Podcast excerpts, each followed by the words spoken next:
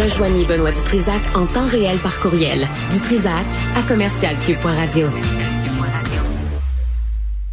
Oui, je le sais, je le sais, du calme. C'est correct. On fait pas de la neurochirurgie. Là. Madame Bollard va pas mourir la table parce que j'ai pas sorti mes instruments dès qu'elle est arrivée. Vraiment. Euh, bonjour, Annie Bollard, euh, bienvenue. Bonjour, M. Bonjour. Ah, c'est correct, Benoît, c'est beau, c'est correct. euh, là, euh, c'est le, ça, ça intéresse Stéphanie parce que Stéphanie, il y a une affaire dans la vie, là, c'est de travailler pour rien. Ça, elle haït bien ça. c'est la seule au Canada. Chaque heure compte. oui, c'est ça, la seule au Canada. Alors, euh, il y, a, y, a, une réflexion à avoir, là, puis vous l'avez lancée. 2024, c'est une année bisextile parce que le mois de février est plus long que d'habitude. Oui, c'est ça. Ce jeudi-ci, 29 février.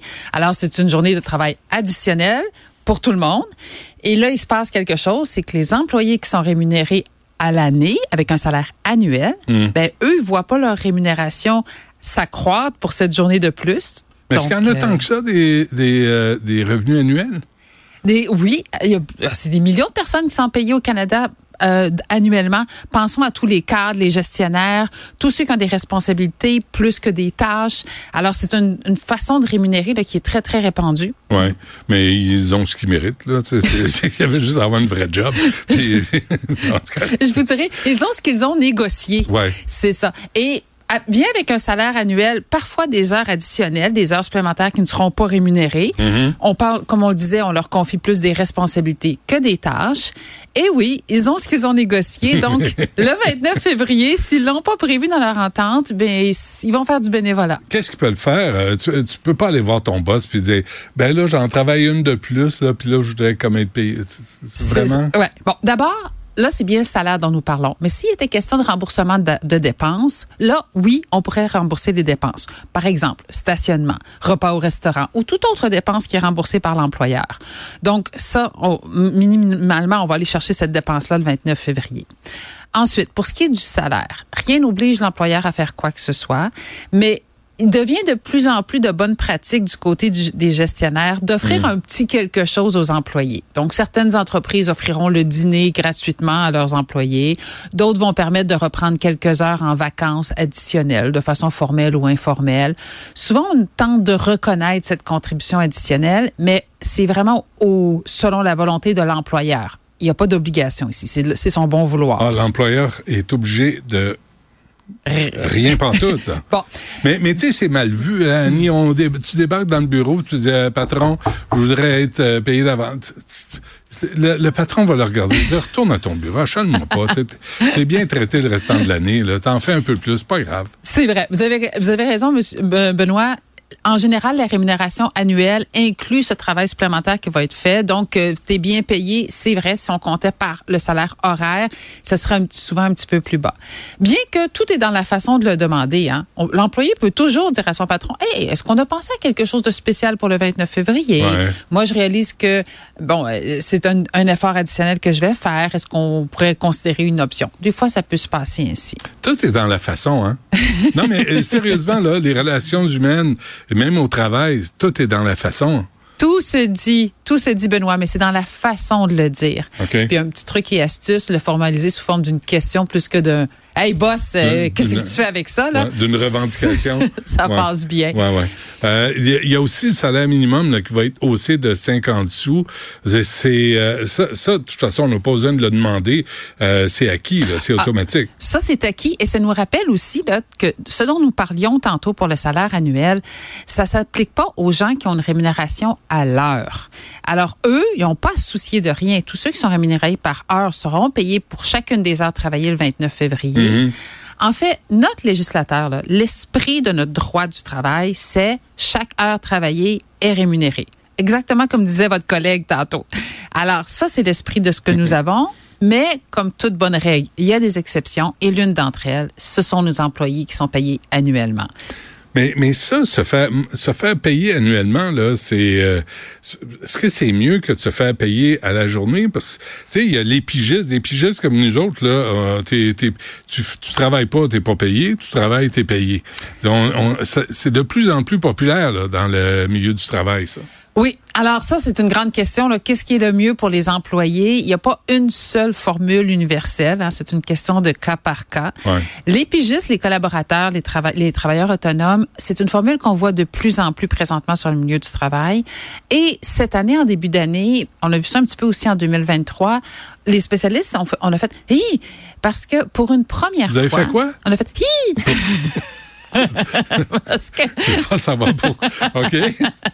Qu'est-ce qui nous faire hi? Ouais. C'est que pour la première fois, on voyait dans nos.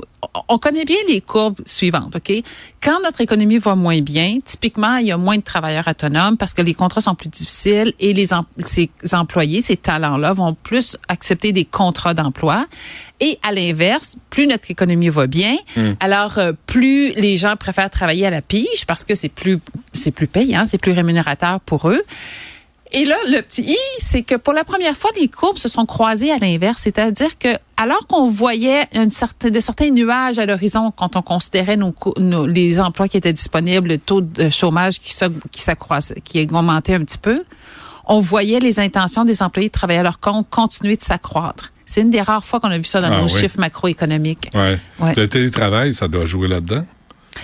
Ah, le télétravail demeure toujours très apprécié des employés. Oui. hein? Hein, les employeurs également, parce qu'ils ne voient en généralement pas une perte au niveau de la productivité. Mm. Ce qu'on parle de plus en plus maintenant, c'est le travail en mode hybride, c'est-à-dire une combinaison du travail en présentiel et en virtuel. Souvent la formule deux jours par semaine en présentiel, c'est ce qu'on voit le plus souvent. Mm. Et ça, les gens aiment beaucoup. D'ailleurs, il y a des gens qui décident de travailler à leur compte parce qu'ils veulent travailler, télétravailler à 100 du temps. C'est une des raisons pour lesquelles parfois ils évoluent dans cette direction. on s'entend-tu, Annie, là, souvent, là, tu sais, les conversations de machine à café, puis de, tu sais, le jasage à, à la job, c'est c'est une vraie perte de temps. C'est souvent, là, moi, j'ai entendu des, des gens qui disent, moi, là, le télétravail, j'aime ça. Je suis en contact avec des gens, je peux aller dîner si je veux. La job est faite, je m'assure que la job est faite, puis je perds pas mon temps avec, il y en a des mouches. Il y en a des fatigants. Puis là, tu dis, ah, il veut me parler encore. Puis, tu sais, lâche-moi, il faut que je travaille. Mais, mais moi, Benoît, si je puis me permettre, je vous challengerai un petit peu là-dessus.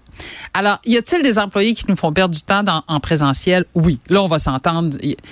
Mais quand je prends quelques minutes pour placoter à la machine à café, quand je remplis ma bouteille d'eau, quand je prends le temps de prendre des nouvelles de mes collègues, peut-être que si je regarde ma prestation de travail de la journée, le nombre de courriels auxquels j'ai répondu dans ma journée, je vais me dire, ah, j'ai perdu du temps. Mais d'un point de vue ressources humaines, moi, j'argumenterais que, ouais, mais j'ai aussi consolidé mes liens avec mes, avec les gens. Je développe mes relations. Je deviens meilleure pour l'influence. Après ça, si j'ai besoin de ces gens-là, si nous arrive un coup dur, on va être plus consolidés. On est plus ensemble. On crée un esprit d'équipe. vous regardez, vous avez l'air Non, débutatif. non, je, je vous crois. Non, non, je- si vous le dites, C'est- je vous crois, mais C'est pour ça qu'on Ouais. veut que les gens reviennent à l'occasion en présentiel au moins ces, ces deux journées par semaine. C'est ça qu'on cherche à créer d'un point de vue ressources Il y, a, humaines. il y a une affaire vous avez- auquel je pense que vous avez euh, participé. Là. Il y avait euh, une réflexion, là, les, euh, tu sais, comme les employés qui pètent les plombs. Puis est-ce qu'il faut tolérer ça? Regardez-moi pas de même. là. Je- Faut- Merci. C'est un combat de tous les jours. Sibelle me dit pourquoi tu te fâches jamais? Mais il y a, des. Comment on réagit quand tu as un collègue qui euh, pogne les nerfs parce qu'il y a un appel qui marche pas ou il y a quelque chose qui fonctionne pas? Puis là, que l'exemple qu'on donnait, c'est il lance les papiers, il lance tout, il se met à sacrer. comment comment on réagit face à ça? Bon. Et ça, c'est un beau lien avec l'entrevue que vous aviez tantôt sur la civilité et l'incivilité Ouais. dans notre société en général. Et moi, je vais le ramener dans nos milieux de travail. Parce que, effectivement, il y a des gens qui se pensent que, ben, qu'est-ce que tu veux, lui, il est de même. C'est comme si nous disions, puis c'est pas le cas, mais on dit, ben, Benoît, il est de même, qu'est-ce que vous voulez, Ah, quand merci. il s'emballe, il s'emballe. Rajoutez-en. Sacramouille, ça va bien. Puis là, on explique, on explique un peu le tout parce que ça fait partie du personnage. Puis là, tout le monde autour l'excuse. Là, non, la réponse, c'est non. Votre air sympathique, vos commentaires, oui. Mais de là, par exemple, à bousculer un employé, à sacrer après une personne, oui, mais même à bousculer des choses, à faire vivre une Ouais. expérience comme ça là à l'employé, Là, c'est là qu'il y a un enjeu. Et là, ce n'est pas juste mon opinion, votre opinion, Benoît, c'est aussi ça part de nos règles administratives au niveau de la CNE, SST et le fait que les employés ont le droit d'exercer leur travail dans un milieu qui est exempt d'harcèlement et d'incivilité. Mhm. Alors, euh, des fois, on voit dans des vieux films, là, on voit la personne qui se fâche, puis qui cogne sur son, avec son poing sur le bureau. Là, Ouais. Vous avez des Ah, images. La là. belle époque là, où ça marchait par là. Mais, mais qu'est-ce que tu fais quand... euh, euh, quels sont les recours des autres euh, devant cette situation-là? Alors, il y a des recours. D'abord, souvent dans ces situations-là, c'est les nouveaux employés qui sont les premiers à sonner l'alarme. Les autres sont comme habitués. On prend ça pour acquis. On le sait. Hein? Paul, quand il se fâche, là, il fait ça, là, puis tu lui laisses deux, trois heures, puis il va se calmer. tu sais. Puis, puis là, c'est comme si l'écosystème a appris à vivre avec. Puis là, il y a un nouvel employé, puis là, il fait, ben, ben, c'est ça? Tu sais, moi, je, je- non, là, tu vas pas garocher tes crayons autour de moi, puis Ben tu oui. vas me parler euh, sur un ton raisonnable. Et oui, l'employé a des recours. Donc, comme on disait, ça fait partie de, de- des droits de l'employé d'exercer ses fonctions dans un tel milieu. Tout comme quelqu'un pourrait souhait- euh, demander ou exiger de travailler en français. Et euh, l'employeur a le droit de, a l'obligation d'imposer ces règles-là. Souvent, la règle, c'est on a le droit d'être frustré après un processus, quelque chose. On a le droit d'être frustré au travail après une décision de l'employeur. Mais c'est, un, la façon dont on l'explique. Ça revient un petit peu à ce qu'on disait en début de, de discussion. Puis aussi, la façon dont on l'exprime. Ici, j'ai une pensée, tu sais, par exemple, les employés, les gens qui s'y bousculent, qui font preuve d'incivilité, ça peut être un patron, ça peut être un collègue, mais ça peut aussi être un client. On en a parlé beaucoup, hein, vous le disiez tantôt. Alors, les clients, les citoyens peuvent exprimer leur désaccord, mais par rapport au service et non pas personnaliser le propos par rapport à la personne. Exemple, je peux dire, je suis en désaccord avec la façon dont mes ordures sont ramassées. Euh, OK, puis je trouve que le service est insatisfait, euh, insatisfaisant. Je peux faire ça. Mais de là à dire, tu es un CON, vous me voyez? Non, je peux pas personnaliser. vous êtes bon en français? Ben, j'ai appris. Alors, c'est ça. Pas personnaliser le propos. C'est pas la personne, c'est les fonctions, les tâches. Ouais. Et quand Mais on c'est difficile, hein, parce que si t'as l'impression de te faire euh, remplir, de te faire abuser, tu sais, qu'on abuse de toi, là, puis qu'on qu'on rit de toi un peu, puis ça fait plusieurs fois, il y a, il y a des gens qui perdent patience. là. Et ça, ça existe dans la société, mais les incivilités, on dirait que là, c'est euh, ça, ça a pris, ça, Ça c'est devenu une épidémie. ça prend beaucoup d'envergure. Euh, on reste que tous et chacun, nous sommes responsables dans la façon dont nous gérons nos, ém- nos émotions. Ouais. Donc, euh, on a le droit d'être très, très insatisfait. Ah, Mais donc pas. c'est la façon de Non, le arrêtez dire. donc vos histoires. Non, je comprends. Vous avez. Non, je, je comprends, mais la- le milieu du travail a changé. Mais, Oh oui. mais ça a été comme ça. Hein? Il y a eu un moment, de, un pivot. Je ne sais pas, je dirais il y a 7, 8, 9 ans où les gens ont dit, tu sais, le mouvement MeToo, comme de tolérer l'intolérable, de se faire pogner les fesses à la job, puis de, de se faire coller. Moi, j'ai averti des patrons qui faisaient des câlins collés à des employés qui venaient me voir. Puis là, tu dis, non, tu peux pas, on peut, tu peux pas faire ça, des câlins collés, là, ça, ça marche pas. non, mais ça a l'air de rien, tu sais, Ah, ça a l'air affectueux. Tu sais, les massages de patrons, avez-vous connu ça, vous? Des massages. Tu sais, les patrons qui passent, puis qui te plottent un peu, là, les épaules. Benoît, puis on le dit jamais assez. Là. Nous sommes en 2024. Les employés ont le droit de, de faire leur fonction sans massage de patron, Ouais. sans personne qui pète sa coche, sans avoir peur de rien ni personne. Hmm.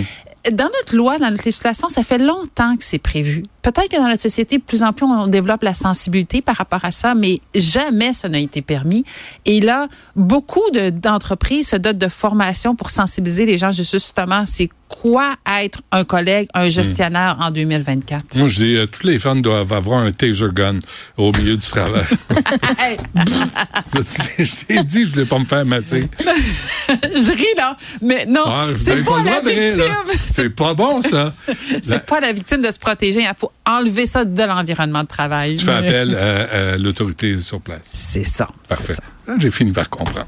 Ali voilà, spécialiste en ressources. Vous reviendrez. On se reparlera d'autres choses à un moment donné. Mais est-ce que- que grave ce que j'ai fait là? Est-ce que ça vous choque ou est-ce que vous êtes. euh, Benoît, vous avez raison. On en parle comme si c'était un fait. Si vous saviez, moi, chaque semaine, j'interviens dans les entreprises pour sensibiliser les gens sur ces réalités-là. Ouais. Les gens sont perdus. Des fois, c'est le monsieur, madame. Là. Ah On a-tu encore le droit de dire monsieur, madame? C'est genré, c'est pas genré. Là, je fais quoi avec Là, tout c'est ça? rendu fou aussi. Là. Ça a comme basculé à l'autre extrême. C'est ça. Donc, c'est un plaisir. Ça plaisir. Donc, l'idée de taser gun, c'est pas vous la retenez pas. Hein? non, s'il vous plaît. Annie Boilard, merci. À la prochaine.